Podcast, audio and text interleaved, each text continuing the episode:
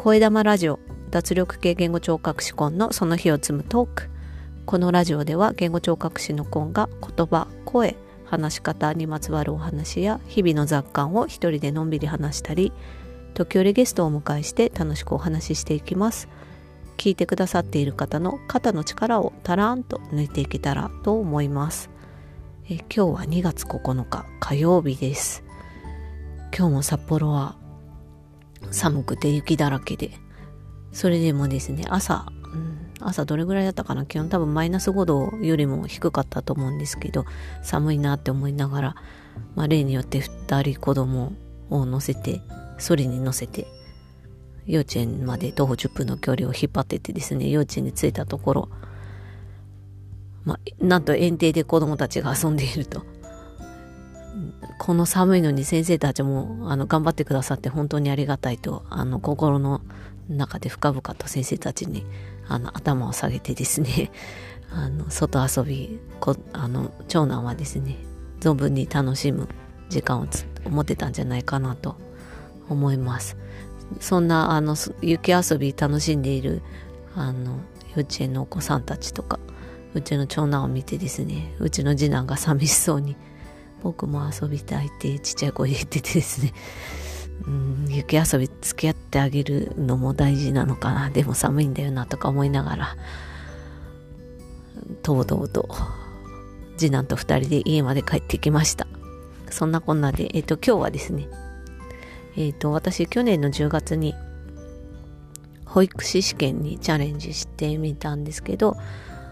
受験してみてまあ、勉強も必要でそこで得たことがすごく多かったのでえ今日は聞いてくださっている方に保育士試験について熱く語りたいと思いましてそんな感じでお送りしようと思います。もしよかったら最後まで聞いてください。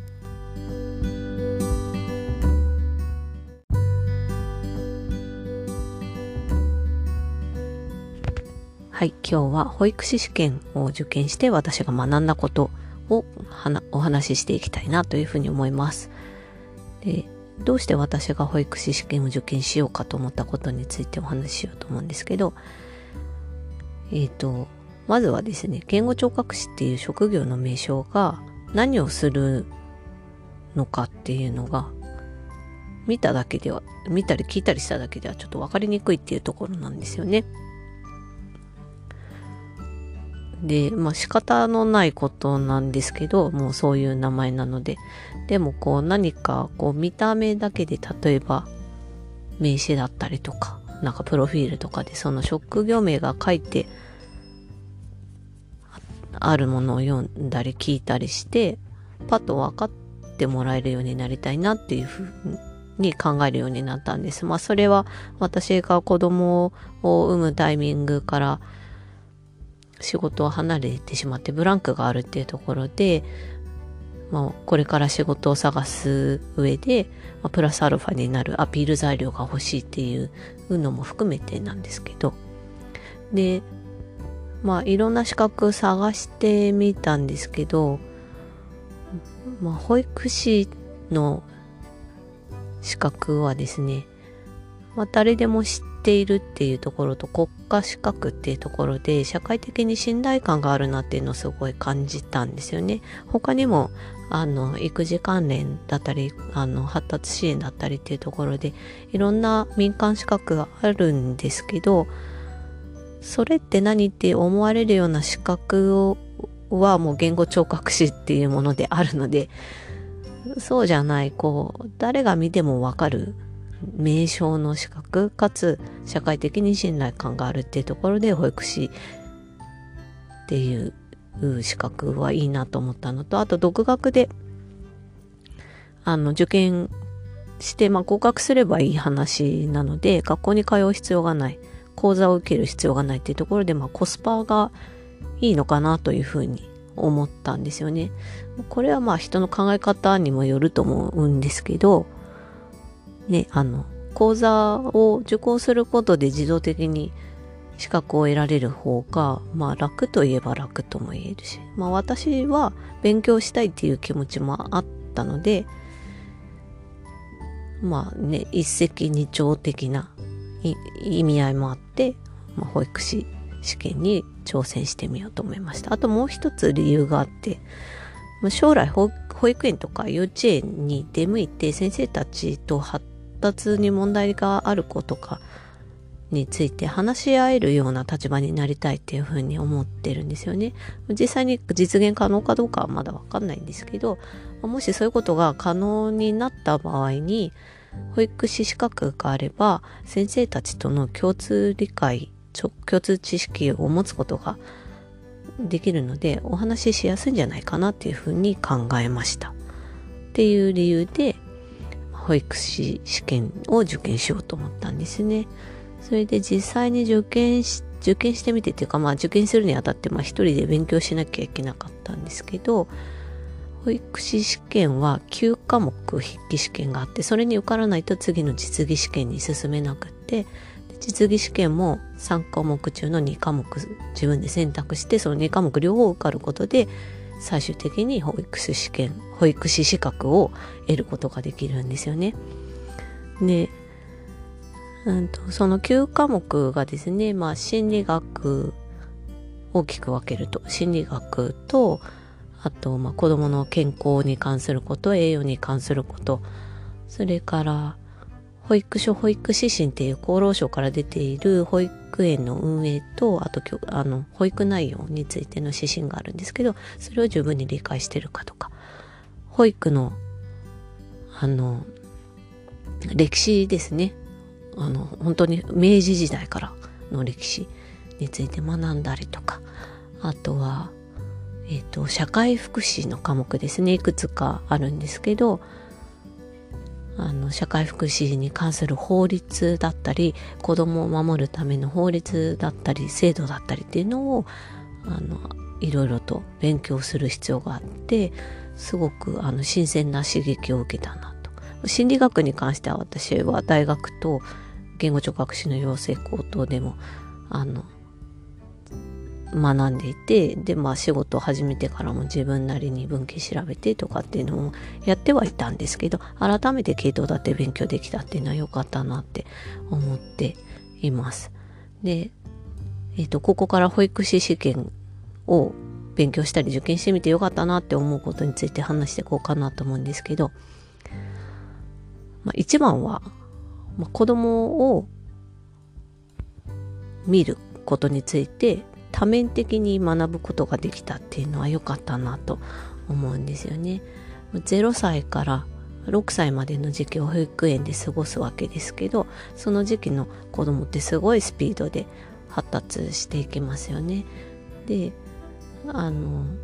その見方を私は割と心理学だったり、まあ、言葉の発達っていう観点から自分の知識がそっち寄りなので見てたことが多いんですけど保育園で暮らすっていうこと過ごすっていうことがどういうことなのかっていうのも含めてあの子供がどうやって成長していくかとか、まあ、あと、まあ、いろんな制度のことだったりとか知ることができてあの自分の知識がちょっと広くなったんじゃないかなというふうに感じています。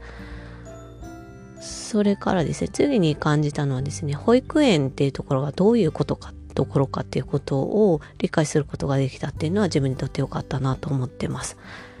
で、保育園って、あの、皆さんお子さんを預ける場所っていうのは、まあ、よくご存知だと思うんですけどその保育園が社会的に果たす意義っていうか、まあ、保育園というのは福祉施設であるっていうことをですね、まあ、勉強する中でこうすごく感じる部分が多かったんですよね。ただお子さんを預かるっていうところだけじゃなくって地域社会の中で子育て支援を担っていくっていうようなところも位置づけられてるっていうのはあの結構勉強していく中で何回も出てきてたので保育園っていう場所ね私の息子は幼稚園に通っているので幼稚園はちょっと教育的な内容って言われてますけどもそこの違いっていうのを保育園とね幼稚園の違いっていうのをちょっと感じで学ぶことができたっていうのは良かったなと思います。そして、保育士の方がですね、どんな教育を受けて子供たちと接しているかっていうことを保育士試験の科目を勉強することで知ることができたのは良かったなって思ってるんですよね。で、それはどうしてかっていうと、私は基本的にはお子さんと接するときは1対1の場面が多くてですね。で、あの、先生たち、幼稚園だったり、あの、保育園だったりの先生たちって、一人で、まあ、少なくとも10人以上の子供たちと対峙するわけですよね。で、視点が全然違うと私は思っていて、でそれってどういうふうに違うのか、どんな教育を受けて、どういう要請をされて、その複数人数の子供と一緒に過ごすっていうと、あの、視点を得るのかっていうことは前からすごい興味を持っていたので、そのあたり学ぶことができてよかったなと思ってます。保育園結構もう今個別対応についての、あの、なんて言うんだろう、個別対応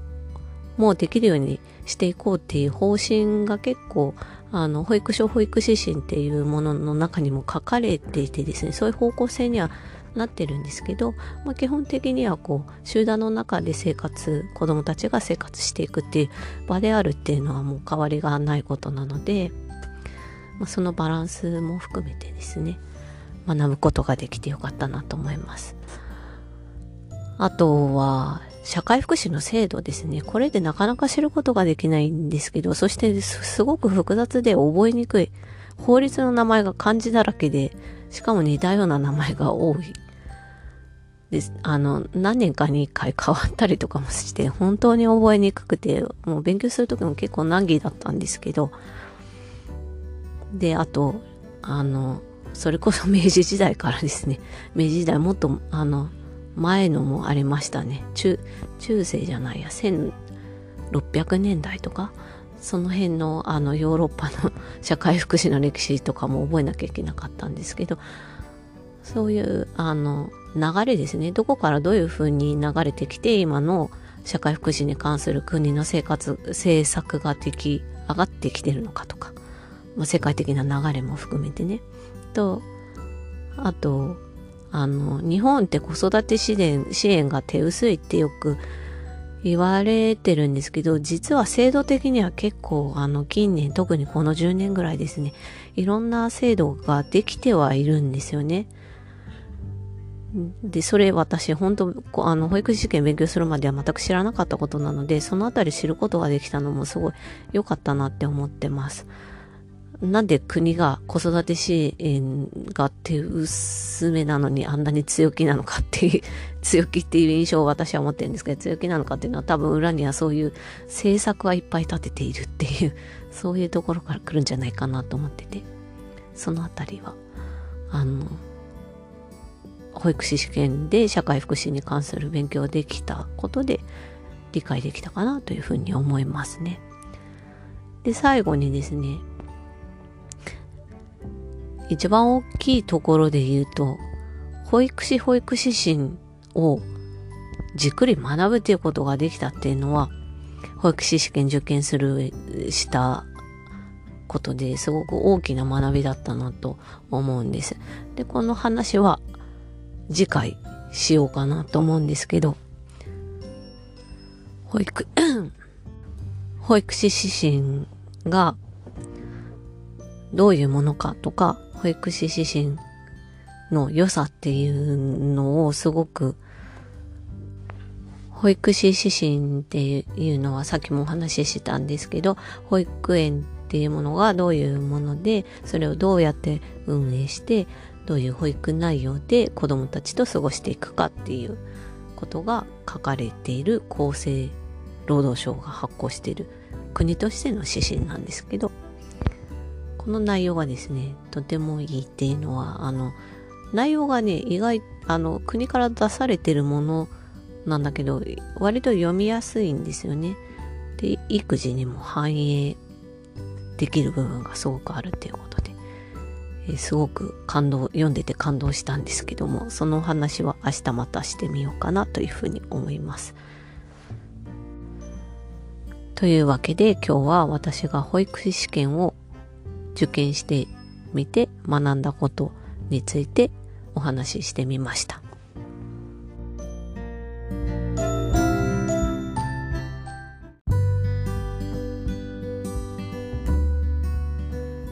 はい、というわけで今日は私が保育士試験を受験して学んだことについてお話ししてみました。相変わらず話のまとめが全然うまくいかず、今日は台本はなくて、箇条書きにしたものをベースに話してみたけれども、やっぱりうまくいかない。うん、話すってやっぱトレーニングが必要だなとすごく感じております。声の出し方も含めてね、なんかこううまく回んないなとか思いながら。でもここを頑張って続けていくことできっと、ちょっとでも自分が成長していくと信じて、これからも続けていこうかなと思うので、もしよかったら明日もお付き合いください。というわけで今日はこの辺で、カーペディエン。チャオ